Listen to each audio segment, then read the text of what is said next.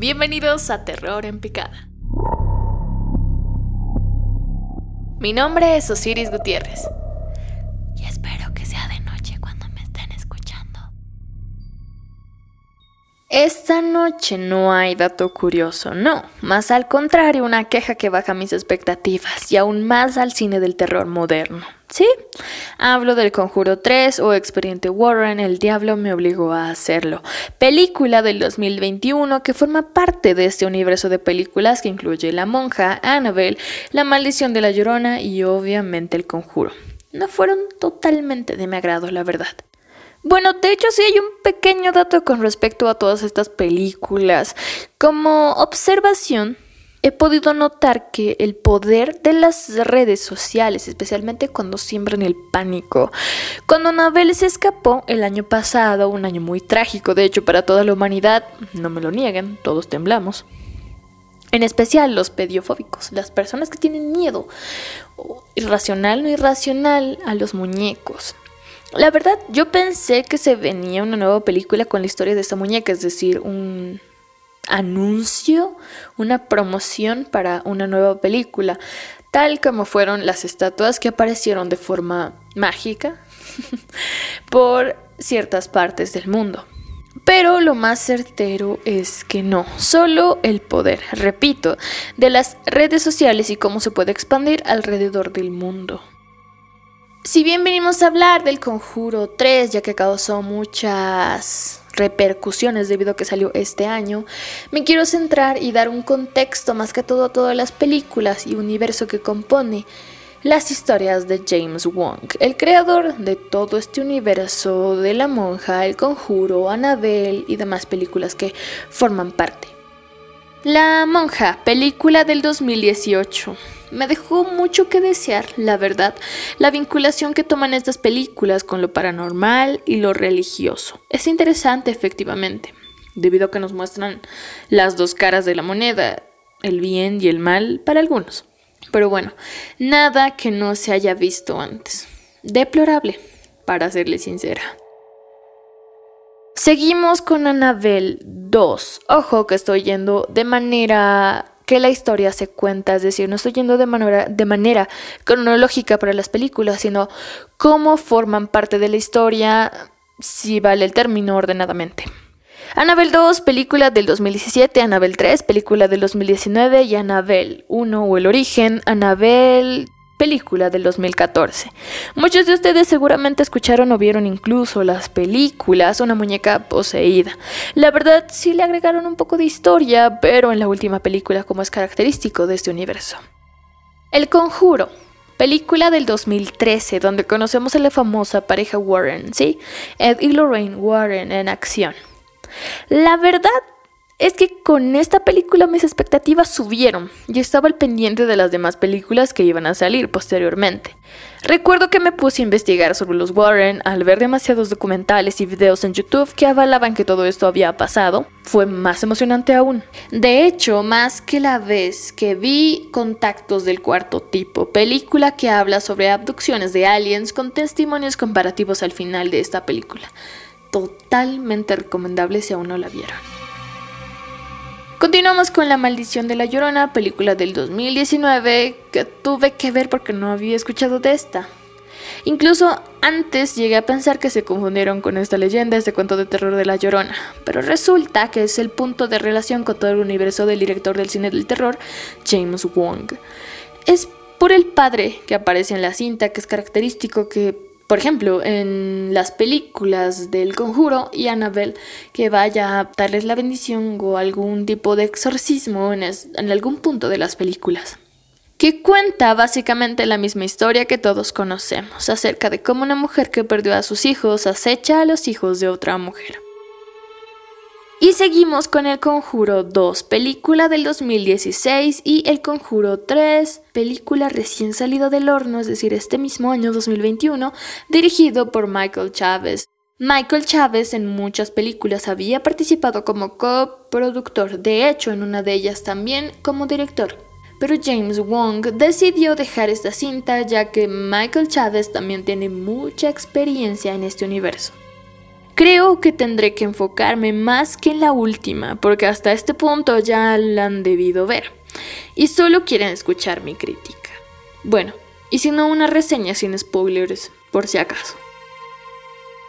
Los Warren en esta ocasión tratan de probar que un jovencito no es el culpable de un crimen, sí, el famoso caso de Ernie Johnson, sino que es la víctima de una posesión demoníaca, según testificó Ernie. Spoiler. Bueno, dije que no iban a haber spoilers, pero aquí hay uno para introducir un poco la historia. Lamentablemente, esa sí era la vida real y se negaron a creer que él cometió el crimen bajo una posesión demoníaca. Lo condenaron a cinco años por el crimen de homicidio. Sí, eso involucra exorcismos, porque no hay más excusa para la trama de las películas. Obviamente no desmerezco el trabajo de los Warren, es más, los clips post-crédito que pasan sí son muy aterradores. Porque la verdad supera la ficción, siempre lo digo. Mi problema no va para los actores ni para la historia. Entiendo que en una película esta debe ser más dramática y emocionante, más si se trata de una adaptación de casos reales. Nos dan también un recorrido de la carrera y habilidades de ambos, o bueno, dones, como los nombran. Aquí se centra mi conflicto con estas películas, especialmente con la última, porque romantizan la trama.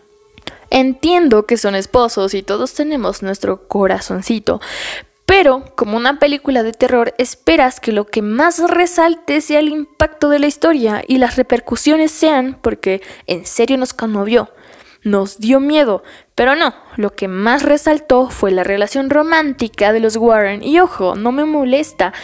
Así como no me molestó la explicación romántica que le dieron al conflicto de la película animada Monster House. Ahí hay una buena aplicación de este recurso en la trama, a pesar de que sea animada y a la pequeña Osiris le haya causado miedo. ¿Pasó de verdad? Los Warren, Ed Warren y Lorraine Rita Moran, pareja de esposos que se dedicaron a la investigación de lo paranormal, siendo ambos quienes experimentaron sucesos a corta edad. Decidieron ayudar a aquellos que pasaban por estas tragedias demoníacas.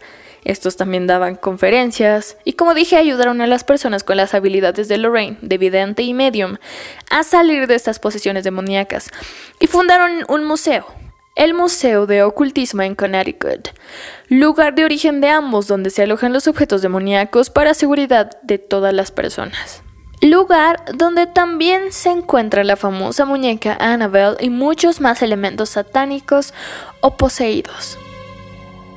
El recorrido del museo también ofrece muchas de las pláticas y clips de los exorcismos reales que ellos han dirigido.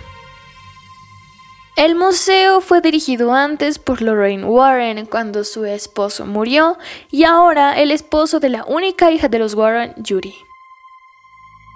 Más allá de toda la evidencia que existe de todos estos casos, además de todas las historias paranormales que han servido como adaptaciones para el universo creada por James Wan, y muchas más películas y series basado en los expedientes Warren. Pero bueno, como escéptica voy a darle el beneficio de la duda, pero sin negar que las malas vibras o entes malignos existen. Además de no desmerecer, como dije, el trabajo de los Warren y todo el material que generaron. De verdad, eso sí da miedo. Y no quito la posibilidad de algún día ir al Museo de Ocultismo de los Warren. ¿Qué? ¿Ya cerró? Bueno, entonces me quedaré con las ganas. Y bueno, ¿quieren más crítica? ¿Saben? Me dirijo exclusivamente al recurso excesivo por los exorcismos y vinculación de lo bueno y malo, obviamente sin tener mucho éxito, ya que estos son muy trillados y a veces no tienen el éxito que merecen. Por otro lado, de imagen y fotografía no tengo nada que agregar. Excelente. Solo preguntarme si habrán más películas de este universo Warren, por decirlo así. Bueno, y es así como llegamos al final de esta reseña, slash crítica, slash recomendación. Y el título de Terror en Picada en este sentido de la decadencia y dejadez de este género cinematográfico es para...